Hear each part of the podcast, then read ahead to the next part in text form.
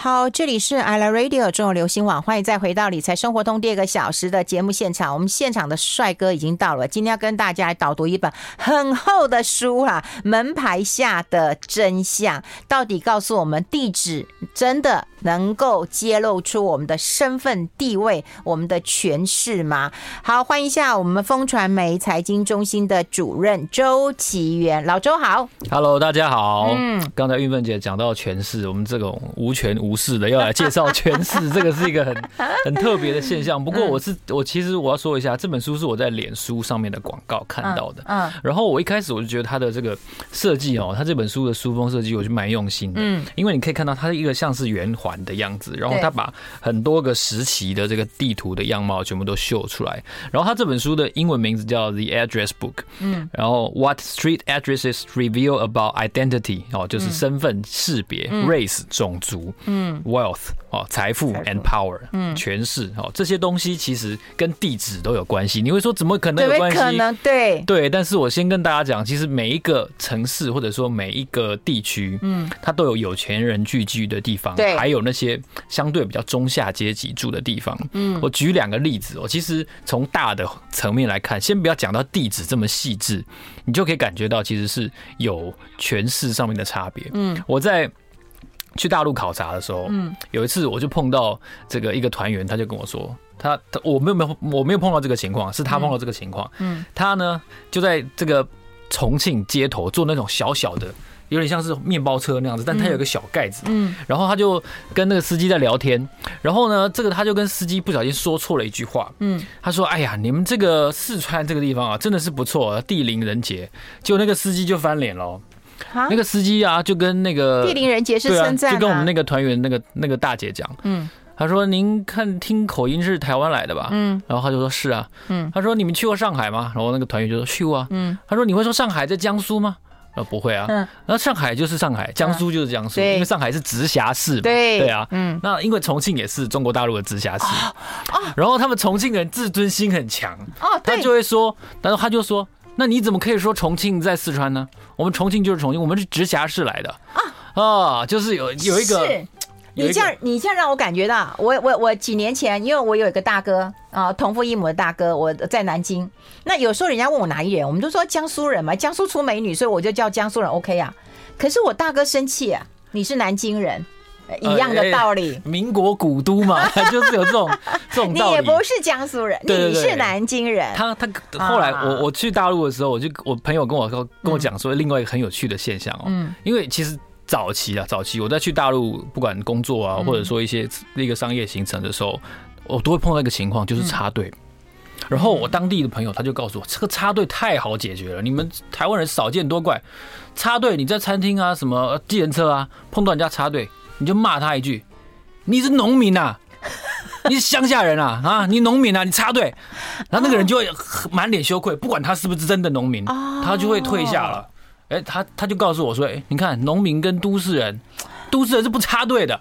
哎，光这个我为什么要举这两个例子哦？就是，哎，就是 address，就是如果你的地址你自己觉得你是都市人，你就有一种。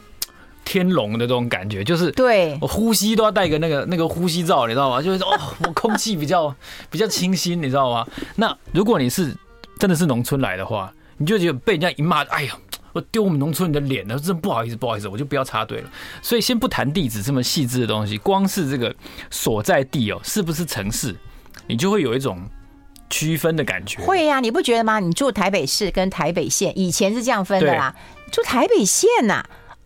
哦哦，这个模仿的模仿的蛮蛮特别的，对，然后有没有？那你现在就叫新北可能就好了，台北市、新北市哦，那一一样了，对不对？对对呀。其实像我跟大家讲哦，其实台北市大家都说，哎，是台湾的所谓的天龙国，天龙国。但我以前听一个住在士林的前辈讲，我才知道哦，原来士林。才是天龙中的天龙哎，因为这个身份证字号啊，好像台北市是 A 嘛，嗯，但是好像士林区因为当初蒋总统的官邸在那边的时候的关系，所以他身份证编号是不一样的哦。你在士林区出生的人，如果你登记在士林的地方，他那个身份证编号是不一样的哦。哎，这点是天龙中的天龙，因为它距离那个七海关邸啊，距离哪里比较近，嗯，所以身份证字号又不是 A，嗯，对我现在我现在记不得好像是 F 还多少，都就有点记不得，所以这点真的是很很特别很特别。所以你看，他知道有人知道，对，哦，你姐跟你不一样，你们是姐妹耶。哦，他老家在士林啊，你看身份证字号就看得出来，所以。尊爵不凡，士林是台湾最尊爵。所以你看，我们处处都被标签化了。对，所以住址只是标签化的一环而已。对，身份证字号其实也是。可是身份证字号，它台湾它是用出生地来划分。对对对。所以你就看到，还有男女了哈。对，现在在看在听的朋友，如果有士林人，你就知道说，哎，这个地方好尊贵啊！哎，士林人讲一下话。尊爵不凡。哎，士林人讲一下话。对，哇，铺这个梗这不容易，我一开始就把这个梗给用出来。哎，你好厉害啊！对啊。哎你我我想问一下，你是念什么？大学是念什么的？正大气管系。哦，你是念气管的。对。因为我我看你选书的风格，我其实很想问你，我总我总觉得你是念那种社科的。我其实我顺便说一下个人的往事，我以前本来要念政治系，我本来要去念台大政治系，嗯、然后就是要交志愿卡的时候，就是我爸把我全部的政治系那些东西、社社工系那些全部划掉，就叫我填商学院。他就说我们家的人不准碰政治啊，你还有这一段呢？不然今年二零二二可能不是来这边，可能是要来拜票，对啊，可能是要来拜托大家说改变台湾就在这一次了，对，所以真的你对政治有热忱？没有，我看你选的书，对，对你选的书很社会科学。因为我觉得很多历史东西其实非常有趣哦，你蛮念蛮适合念社会系的。我讲真的，像那个哲清哥，我觉得他讲很多非常有趣的东西。嗯，对，当然我相信他的那个学识之渊博，还有对于对于欧洲的某些历史的了解哦，那个是真的是要融会贯通的。嗯，所以像哲清哥那样子，是我非常崇拜的。哎，有人有适龄人告诉我们了，开头是 G 哦，是 G，OK 哦，原来是 G 哦，对，所以你看。是特别的尊爵不凡，这个可能就是士林人。对对对，尊爵不凡，你自己有没有这样感觉？当初最接近蒋总统的 的一群人，所以他们就配拥有不同的身份证编号。嗯，对啊。那从我刚才提到两个中国大陆的例子，对哦，就是人类基本上会越来越往大城市大致上去移动，是是一个我觉得应该没有办法改变的事情。嗯嗯，所以以前。日本也好啊，然后台湾也好，都说高铁贯通了之后，嗯，哎，整个城乡差距哦会弥补，会缩小。其实不是，嗯，是城乡差距会缩会放大。是，对，是。所以台北市会越来越大，嗯，然后呢，跟新北合在一起，跟基隆合在一起，甚至连桃园新竹都融合在一起，变成一个超大的北部的都会。那高雄也是，台中也是。嗯，相对的呢，乡镇会缩小。那地址这件事情呢，它会标示出一个。呃，很特别的一个文化，嗯，一个 identity 的文化，就是说标记的文化，嗯，这个经济体或者说这个国家，嗯，它是用什么样的思维、什么样的哲学去命名每一个地方，嗯，那那些。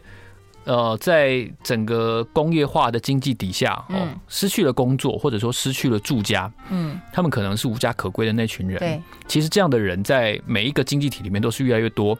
这个情况下，有没有一些方法，或者说是一些挽救的措施，嗯，可以让这些人不要连地址，不要连中华邮政都忘记他？嗯，那相对的，如果有一些地方他就是没有那么进步，那他的政府可能也来不及去改变这件事情的时候，有没有一个？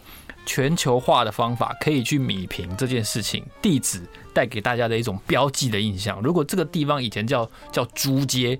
叫狗街，嗯，或者叫破鞋街，嗯，听起来就不好听嘛，嗯，破鞋街会盖豪宅吗？破鞋街盖了豪宅，你会买吗？不会。所以像这个情况，能不能够去改变它？每一个文化跟每一个经济体，它有一些不同的做法。不过你刚刚讲的，就是说啊，名称不好听，它可以改变嘛，哈。对。那在整个的嗯世代交替之下，其实有一些名字也正在改变当中。对。你看我们的凯达格兰大道之前叫什么？之前叫叫叫叫什么？我们年纪太小了，忘记了。叫叫叫做什么？介寿路，好像是介寿介寿路嘛？是啊，介寿路好像是嘛。然后你看，我们现在有很多中中正路嘛，中山路嘛。对对对，全台湾最多的，我我我觉得这个也也反映一件一件事情，就是说台湾呃，这个是中国国民党的这个统治嘛，哈，然后带来的思维。所以像以前就有人提过一个很有趣的现象。在蒋中正的初期，嗯，他的权势还没有达到一人之下的时候，其实胡汉民，嗯，他也是一个非常国民党里面重要的人物，嗯，但其实现在好像全台湾没有什么汉民路，很少，非常非常少汉民路。嗯，然后黄兴字克强，黄兴也是早期国民党非常重要的人物。嗯，现在好像也没有黄兴路。嗯，有中山路，有中正路。嗯，哦，然后有有有有。有纪念蒋经国的地方，但是好像没有纪念胡汉民跟纪念黄兴的地方，没有哎、欸。对，嗯，这种中华路也蛮多的，对，这种各个地方都有中华路。对，我们待会来看看古代的路是怎么样呃定下来的，蛮有趣的，我们来蛮有趣的。我们先休息一下。I like 好，我们持续跟我们周启源来跟大家聊聊。你看住址有这么多有趣的事情，所以门门牌之下的确是有很多的真相。我们也谢谢我们现在在听啊、这个在收看直播的哈，听广播很多，收看直播人都提供给我们很多的呃资讯了。我觉得也很感谢大家哈，我们一起来探讨一下台湾的门牌藏了一下什么样的真相。克强路就在天母游泳池那里。高雄也有林森路，对，谢谢大家一直来跟我们讲这些的讯息哈，让我们也觉得哎不错，门牌下的确有些真相。哎，不过说实在，古代古罗马那他们哪有什么啊？这个这个门牌号码？对，对他们，用指路是怎么指的啊？他们哎，就是有点像日本很多姓氏哦，嗯，松下，嗯。宫田，嗯，哦，北川，我就我觉得直观上有点像这种感觉。他们当初明治维新之后，到底要定定每一个人的姓是什么的时候，他一定是用你家附近有什么啊？对，用这个方法来来识别。哎，所以你家附近有有一棵橄榄树，嗯，哦，那你可能就你这个这个地址可能跟这个就有关系，嗯。所以像这样子的方法，我觉得是在这个书里面提到一个很有趣的一个点，就是说早期就因为真的没有什么都市化的概念嘛，它也不是都市，它就是一个很多人。聚居的一个大城市，它不是有很高的楼房，嗯，所以所以以前哎，皇宫不是说那有钱人的房子不能盖的逾越规章，比皇宫还要再高嘛？啊，对对，不能比皇宫盖平房嘛，一层两层，如果你盖很高，这个就是死罪。哦，这就是一个哎，除了地址之外，哦，你也是一个很很有趣的区分的方法，高低。嗯，现在人其实也是哎。高楼我们总是一出一出去就会看到，嗯，所以高楼啊，嗯，跟地址某种程度上是有关系的，嗯，比如说一些经济或者说社会地位比较落后的地区，它基本上是不可能有高楼的。为什么呢？因为大家不会花成本制造一个非常豪华的楼房在那个地方，嗯，对，所以地址这个地区哦，除了你本身，哎，你努力赚钱哦，你买了一个家，嗯，但是你要买在哪里呢？嗯。你的邻居是什么？是像像，我觉得它里面提到啊，这个地址就是什么？地址就是阶级跟地位。对了，所以纽约那一章里面他就有提到啊，其实早期大家不要看纽约现在是超级繁华的样子，在一一百多年前，嗯，纽约满地都是猪在跑，哇，我看到真的吓到，我看到那个叙事我真的吓到。那个时候他说，作者说去调查文献的时候，发现发现说纽约平均每一个人哦。连小孩、老人都算，平均每个人有五只猪啊，然后猪满地乱跑。然后说那个文豪狄更斯啊，在去拜访纽约的时候，看了之后就觉得纽约就是一个每一个人都有猪的城市，然后猪就让满地这样子晃来晃去，然后然后猪的背上在长鬃毛，他觉得这个城市超脏的。嗯，对。而且他这个作者的妈妈就说，他小时候根本不敢上街啊，因为都都毒品交易啊。对，那个时代的纽约，我们也你看，我们我们对纽约皇后区。印象是什么？就是一个哎、欸，相对来说，也许是有色人种比较多，嗯，犯罪率比较高，嗯，哎、欸，那那我们想想看，假设我们是建商，嗯，我们会把一个豪宅的案子预算会放在那里吗？不会啊，不会。所以这个就是一个，我觉得对于地址这件事情哦，就先不谈门牌，嗯，光选 location，哎、欸，就是一个很重要的学问，嗯。那进一步讲纽约哦，其实它里面提到了川普。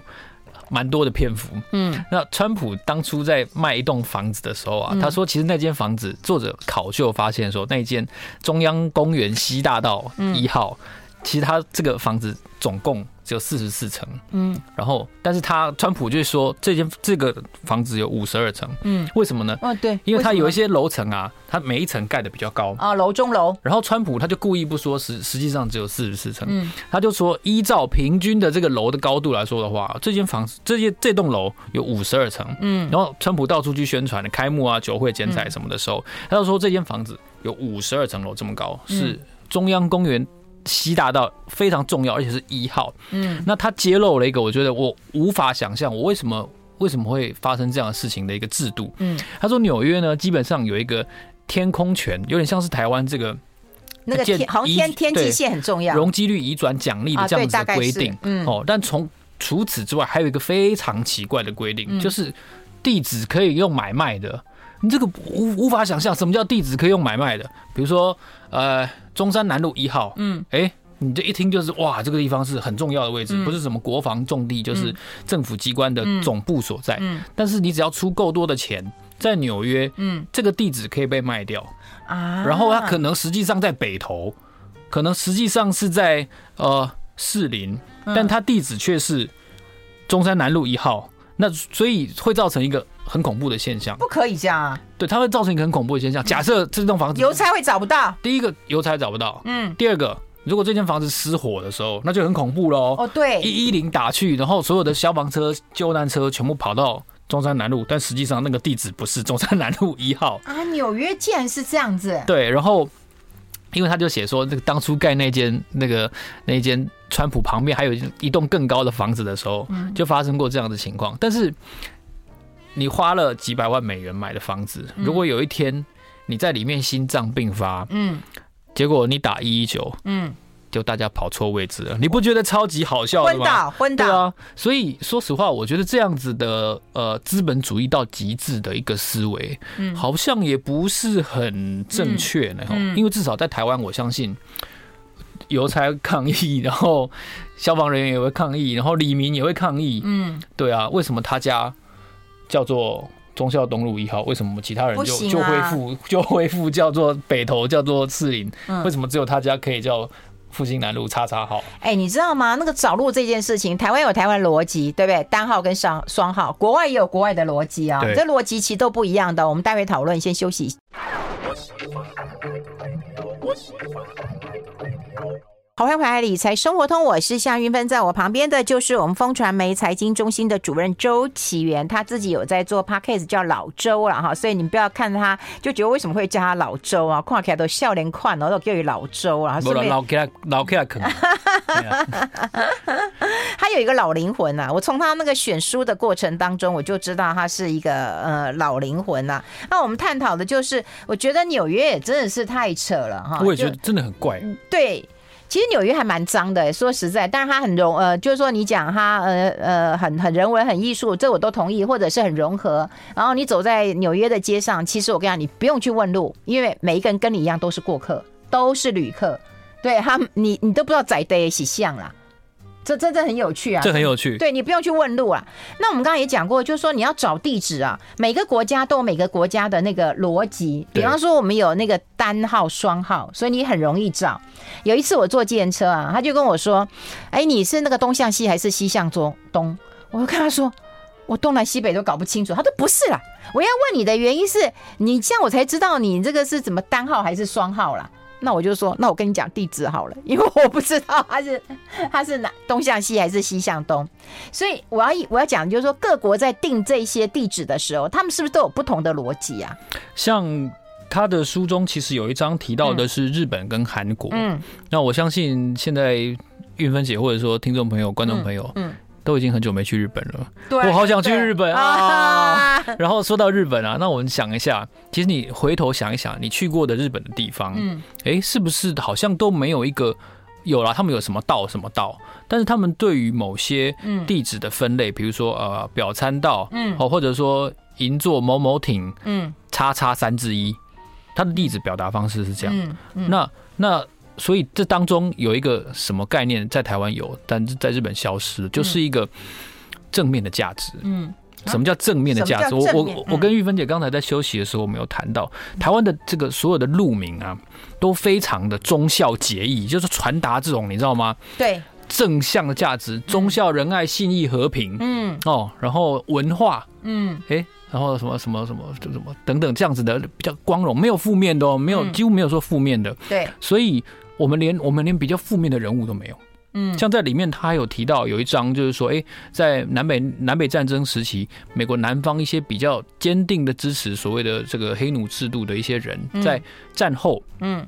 他们南方的这些地方政府把这些坚定支持黑奴制的人，嗯，当成路名，或者说当成社区名，然后甚至还有很光鲜亮丽的雕像，然后 Google 查询很这几百万字这样，那这是不是代表说，其实虽然美国已经没有黑奴的制度，但是这个底子文化的底子，你叫他这条路的路名是一个蓄奴制的坚定支持者的时候，那他是不是就是传达三 K 党的精神？嗯，所以就里面就有提到一些有色人种，他每年都去市议会提案，嗯，我们要改变这个路名哦，然后要改变这个区名，因为它底层。你还是叫这个名字的话，就表示其实你政府是是认同的嘛，是是觉得黑人的命就是不值钱。嗯，那个三 K 党就是有道理，有点像这样子的道理。嗯，那如果说你听不懂的话，那我就用一个稍微大胆一点、稍微挑战性的思考来刺激大家思考一下，什么叫做三 K 党的精神？被被地名来支持。嗯，假设我们高雄今天有一条路叫彭梦七路的话。嗯，请问 高雄人会作何感想呢？如果不知道彭彭气是谁的话，大家欢迎去去 Google 一下。那你觉得高雄人能够能够接受这种事情吗？不能接受。对，这就是其实美国南方其实现在正在发生的很多事情的根本的原因。因为你假设地方政府假设哦白人当市长，或者说不是不是有色人种当市长，嗯，那他无意间支持或者说继续维护了这样子的名字，嗯，他无形中其实就是支持南方的精神。他们叫 Deep South，这个深南方的这个精神，就是说，哎，黑奴不对啊，我们打败是因为我们实力不够，我们运气不好，不是因为我们的主张不对，哎，有点这样的态度。嗯，所以美国的分裂，或者说，其实美国这两年很多这个运动叫什么？黑人的命也是命，嗯，Black Lives Matter，嗯，哦，然后，然后很多关于有色人种跟白人之间的这个争议，嗯，其实我觉得都源自源自于这这个深层次的文化的矛盾。嗯，你看，假如假如说最近。大家有印象国际新闻的话，有些人在检讨，哎，华他说华盛顿也是当初也是蓄养黑奴的 的一个有钱人啊。嗯、那我们需要继续去去思考华盛顿的这个历史地位，有一点这些呼声出来了。所以从地址衍生出来路名哦，台湾可能就是看忠孝仁爱信义和平，基本上哎。台北市地价最高的，基本上应该不出这八条，这这八条路的这个，是啊，这这个中正路都是非常大的。你看忠孝东路称霸台湾多少年？嗯，忠孝东路往东，你说哦，这个现在整个商商圈移到信义区了，对不起，信义区还是有一大半都是忠孝东路的地址啊。嗯，然后还有什么松德、松高、松隆，就是松开头的那几条路嘛，哈，嗯，也都是啊。嗯，那相对的，假设你会说你的这个地址在呃，比如说信义信义区的。叉叉街，嗯，哎，有一些很厉害的，立刻就可以联想到啊，你家那个是信义区靠山边了啦，那个房价比较不值钱啦，哦，马上就有这样子的有啊感觉出来了，对呀，对，你看像那个一个最明显的例子，嗯，和平东路，在我念大学的时候，我还在念正大的时候，嗯，是没有四段的。但那个军公路。山路那一段，以前我们骑车下雨很痛苦，那个那个地方叫军工路，对。对啊，有点危险。说真的，那个地方骑车真的有点危险。那后来好像说附近的居民联手提案，嗯，就是基于房价的考量，改名叫和平东路四段也没有错啦，因为它跟和平东路其实是接在一起，是有接啦。对，然后这样子，那改名之后，真的真的价格就上来了吗？天下公屋呢？啊，一定五来了。对啊，嗯，而且还有另外一个在那个。大安运动中心，嗯，那附近有一条小巷子，敦南街，后来改名叫敦南街。哈哈，你跟我讲的想一模一样。对，那是因为某人吧？那是非常明显的一个例子，就是说，这其实是一条蛮小的、很小的一条街。对，然后非常小。对，然后不知道怎么回事，好像就居民你不知道吗？一致一致通过，你不知道吗？呃，我。你你想装不知道？因为他今天不是那个 不是故事的主角，我不打算把他借出场。你为什么不讲？就是因为某些富豪在他旁边的一栋豪宅。哪一位富豪呢？姓什么呢？听说是有想要选二零二四的一位富豪。然后因为因为这样子的原因，呃，那栋房子其实蛮漂亮的了。然后但是前面如果临一个叉叉路叉叉巷，感觉就没 feel。但如果叫敦南街。就有 feel，所以后来真的改名叫多南街。啊，后来听说每平多五万，呃，听说了，听说了。大家听到这边每平多五万，你家附近要不要改？要。而且你又不花，重点是你不花钱。要。然后你马上瞬间没有任何一个人花了钱，有啦，市政府花钱把那个门牌稍微改一下。哎，只要做这一点点工作，所有人的房价都涨五万一平，然后大家的 feel 都。那要有权有势的人去提案，人家才会理你呀、啊！你要没权没势，谁理你呀、啊？我们先休息一下，我们先休息一下。I like 好，我们持续跟老周来聊一聊啊。其实对啊，多南街说实在真的是横空出世的一条街啦。哈。那路跟街，其实街比较小啦。对。哎，是路路比较小，还是街比较小？一般来说是街比较小，是街比较小。宽度宽度是街比较小。哦哦，街比较小嘛，对，不对？但他在书里面作者有提到哦，嗯、就是说，假设以某些都会来说啊，嗯，嗯那个叫叫做什么街的，嗯，通常哦，他会。有不一样的那个房型的分配，嗯，然后如果是路的话，也许都会是比较大的房子。那如果是街的话，会比较是像是那种单户的精品的公寓。嗯，那它里面提到一个很有趣的，就是说，如果你的路或街的名字里面有一个 lake，有一个湖这个字的话，它的平均房价高百分之十六。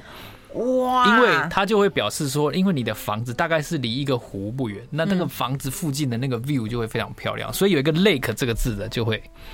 就会尊爵不凡这个意思，所以像是内湖，应该很多房子，它里面可能会有一些水的这种寓意啊。嗯，他提到说，这个其实台湾有一个非常明显的这个现象，它纽约哦，很多房子在盖的时候，那个社区的名字啊。都会刻意的欧洲化，嗯，威尼斯，嗯，阿姆斯特丹，嗯，然后呢，还有什么斯德哥尔摩，嗯，哎，其实台湾也是，台湾有非常多这种欧洲庄园，对啊，我朋友住阅读欧洲也挺好听的，贝森朵夫，哎，但你这这里不是这里不是钢琴吗？对吧？你会觉得说这不是 钢琴？有有有，哎，木栅那边还有个水钢琴，对，然后然后就会不自觉的欧洲化，哎有，当我们在想象一个。比较高级、比较理想，我想要变成那样子的家庭住在里面那个人的时候，你就会想到比较欧洲的名字。哎，这这这是一件很有趣。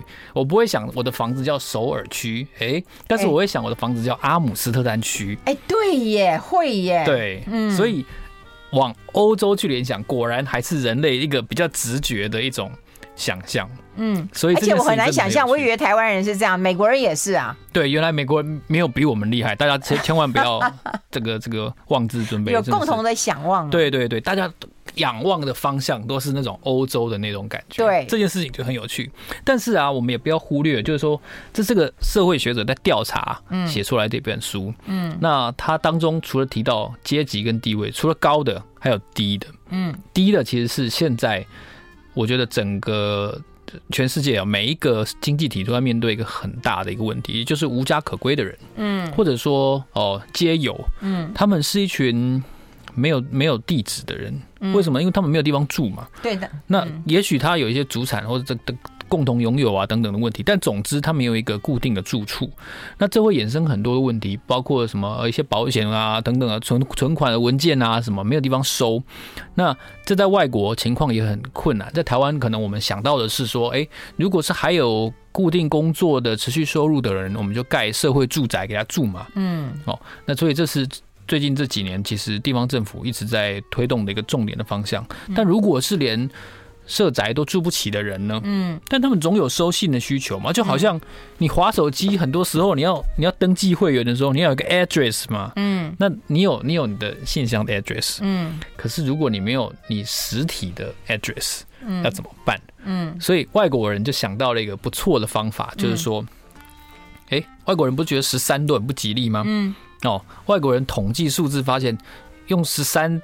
当门牌号码人果然最少，嗯，其中一个解决方法就是说，把这些所有的十三，嗯，借给这些无家可归的人。啊，哎，但是不要误会，不是说把房子借他住哦，嗯，不是这个意思，门牌借而已，把门牌借他用。实际上，你把这个屋主回到这个十三号，把门钥匙打开，实际上里面没有人，对，他只是把这个使用权，不管在社会福利单位啊，不管在邮政单位啊、警察等等的，起码这个人没死掉啦。哦，它是有地址可以收信的，嗯、所以分到它里面就写出，你还可以把白金汉宫分 分给一些没有地址可以住的人。那他并不是说他就搬进去跟女王一起住，不是这个意思啊。哈，是说，哎、欸，你寄到这边，知道说他的地址登记在这里，以后才可以把信，把一些重要的东西分到这里来。哦，有人在这边收。哎、欸，那台湾的邮政做的比较好，你知道吗？其实台湾的邮政好像你无小线还可不可以？就是可以租一个信箱。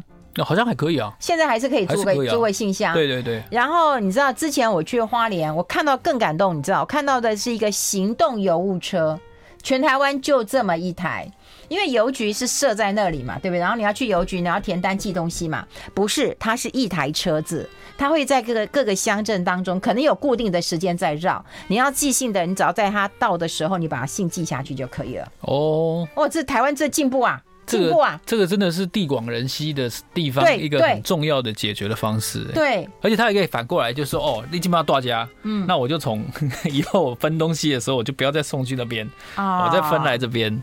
有点像是东西找人，嗯，对对对，除了人找东西，东西也要找人，嗯。那它里面提到的这个这个无家可归者的这样子的解决计划，我觉得是蛮重要的，因为在这个时代，就是我们想要变更好没有错，可是很多人他也想要变更好，但他主观的能力或者说客观的这个这个环境都不允许，嗯，他就变得呃过得不太如意，应该这样说，嗯。因为我时不时都会去一下台北车站，我必须老实说，我觉得周围无家可归者的数量真的比以前多。嗯，对，那他不可能主观上他就是想当一个无家可归的人，不可能。嗯，那这个社会总是需要替他做一些什么东西。嗯，对，所以在国外就想出了这样子一个方法。嗯，对，我觉得这是他们在地址这件事情上一个蛮好的一个发想。哎，我也不晓得台湾的游民他们有地址吗？然后有人会寄东西给他们，或者他们有寄东西的需求吗？我我相信有寄东西的需求，但好像没有被类似的方法给解决到。嗯，对，就是如果我要被找到的时候，我我我可以赖你，我可以脸书 Messenger 你。可是如果他就是有些文件他要签的时候，哦，好像没有办法被解决。可是好像也有很多的社服团体，好像有掌握到街友的姓名，可以提供一些服务。好像我觉得这个是我知道的。好，我们要先休息一下，进一下广告，待会继续再聊。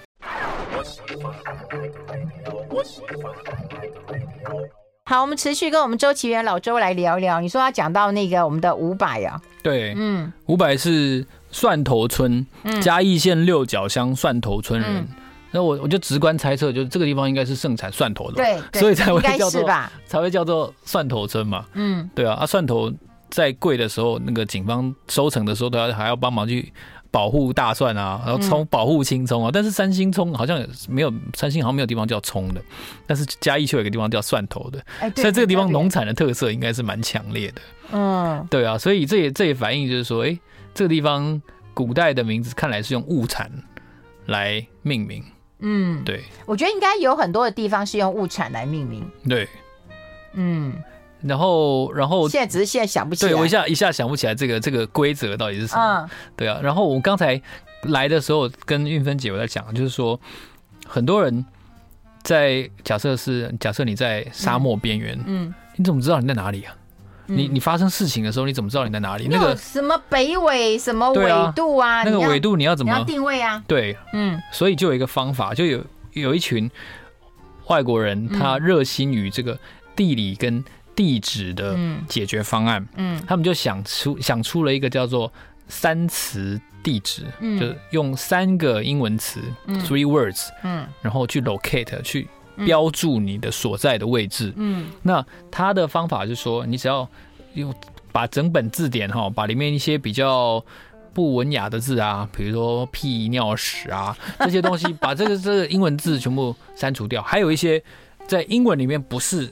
这些负面单字，可是，在其他国家的方言里面是一些很好笑的单字的时候，也要拿掉。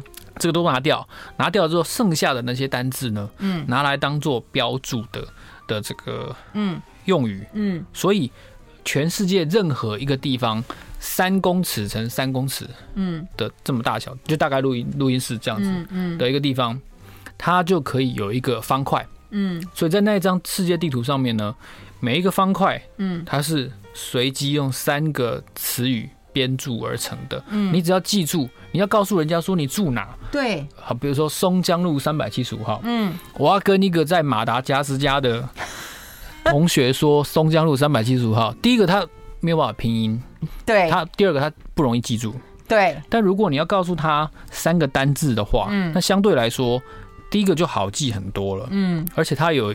跨文化去解决掉这件事情，嗯，比如说，哎，你真的有查到我们这边的三个单词吗？我我为了表示我有读这本书，我真的去查了一下这个网站。对，在这个录音室的这个位置啊，它三个那三个字是 runway，就是跑道，嗯，然后 speech 演讲，然后 bonnet 引擎盖，所以你用那个那个。Speech speech speech 开头，然后 bonnet 是第二个字，然后那个 runways 是第三个字，所以你等下去三词地址上面找 speech bonnet and runway，你就可以找到这间录音室所在的位置。所以它确实是一个很好的解决的方案。费用找到了没有啊？对，他他还没找到。对，你会看到说这栋大楼它大概分成，哎，它所以它分的很细哦，因为我以为你是三乘三，很细哦，非常细的一个地方。哦，对，它它不是一个号像。弄不是这样的概念，它是用大小，也就是三公尺大概乘三公尺，所以这栋大楼大概被分成，我估计大概是三十个左右的格子。那它的楼层它会怎么计算呢？我们也要说到我们在试试。啊，对，楼层当然是另外一件事情，但它会告诉你说 locate 这个位置。对对，而且很特别的是，不会有任何一个地方跟你重复，一模一样。对，因为你想想看，其实除除了台湾这个中正路、中山路，外国一定很多什么。维多利亚大道嘛，嗯，然后还有什么？美国一定有很多华盛顿路嘛，可可想而知嘛，对啊，所以重复这个问题其实不是只有我们有，哎，有人大家都有。有人说嘉义的六角乡蒜头村不是因为蒜头闻名，是因为当时都是佃农，所以是蒜人头。啊，是真的这样子？哎，真的哇，厉害了，厉害了，真的是惊惊呆了，惊呆了，长见识了。谢谢这个害王哦，让我们长见识。哎，真的长见识哦。对对对对，因为我说蒜头嘛，可以想见。对，哦，就不是哎。哦，好，学到了，学到了，很重要。对，然后你刚刚讲那个三个字的，那是三词地址。三词地址。对，所以大家可以去查看，speech runway 还有 bonnet。然后就是在我们这个小小空间当中就可以大概就是这个位置。对哦，他真的是去跨越跨越了国际间呢。对，而且像很多地方都是都是什么，比如说呃，像比较斯拉夫的话，嗯，那个很多后面都是结尾都什么夫斯基啊，对，然后然后什么什么可夫，嗯，然后都是这样子的。那它结尾很像，它同样的，其实在在西方也是如此，它会也会有非常高频率的这个重复的问题。嗯，对，那。这个三词地址呢，它本身这个随机的组合，它就刚好解决了重复的问题。嗯，而且同时它不会有叉叉，像那个白宫，我记得是宾夕法尼亚大道一千六百号。那你会不会会不会打到 key 的时候，你会打成一万六千号是有可能的，或者一百六十号。那它就解决了这个数字错误的问题。对，而且让你好记，所以这件事情就蛮有意思的。哦，所以你真的可以用这个方法去告诉人家说，比如说告诉你外国的朋友说你家住哪里，你就查这三个单字，它合起来。就好了。嗯，对，所以他完全不用记说哦，这什么几项几弄自己。哎，那他这可以用成我们在 deliver 在在那个嗯，就是嗯邮件寄送的方式吗？没有，邮政还无法接受。邮政好像还没有办法，还不行，因为他这个这个接轨好像我觉得会碰到一些问题。哦，对，因为第一个邮差如果年年纪大一点，要用这三个单字去记起来，可能他每个地方都有三个单字的时候。那你是考我英文吗？对啊，所以可能会没有办法执行，我就会碰到这个问题。我觉得无人机可以啊，无人机应该是可以。对，无人机你只要给它输入之后，它就会不会投错，而且你刚刚讲它的范围其实是很小的。对，因为它才三乘三呢，就这个房间就本身就一格了。哦，好厉害哦！所以是蛮有趣的。好，我发，但我发现大家对于蒜头村是非常有感。哎，大家都知道哎，大家都都很知道，只有我们两个不知道，只有我们两个是笨蛋。这个真的是真的是受教了，受教，听众朋友。非常非常热心的指导，对，我觉得挺好的，就让大家知道，就是说，哎，其实我们都知道门牌也没什么哈，只是过去我们讲说啊，什么不要有四啊，什么四啊，然后不要外国就是不要十三嘛，啊，外国就不要十三，人家外国没有说不要四啊，是每各个国家都不太一样。要结婚就是不要三六九岁嘛，就是类似这样子的。难怪我就我就是三六九岁的，真的吗？果然，对啊，所以所以你看，对于嗯数字也好，或者说对于那个地方，嗯，你不不要觉得说美国人比较进步，他们讲来讲去也都是说欧洲的社区啊的名字啊，嗯，所以大家确实是对于地址的想象，或者说对于我们想要嗯。住进一个什么样的地方，我希望那个地方叫什么名字，嗯，大致上大家不会差太多哦，嗯，对，所以对于地址，对于嗯。假设有天你过得不太好的时候，嗯，其实我觉得应该要有一个解决方案。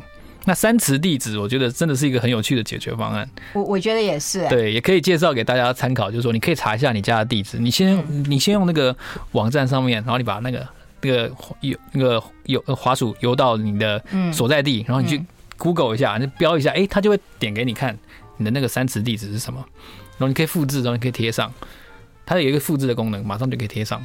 嗯，所以就解决你的问题了，你就再也不用记得说你家的地址是什么，你只要记得三个字就 OK 了。嗯，而且可能就连什么北极大陆或南极大陆都有都有都有相对应的地方哦，所以它是彻底的解决了，它等于是用一本英文字典去解决什么北纬啊、东京这件事情。对，不然的话那个什么北纬、东京我们又看不懂。而且现在现在是通膨的时代嘛，嗯，现在很多。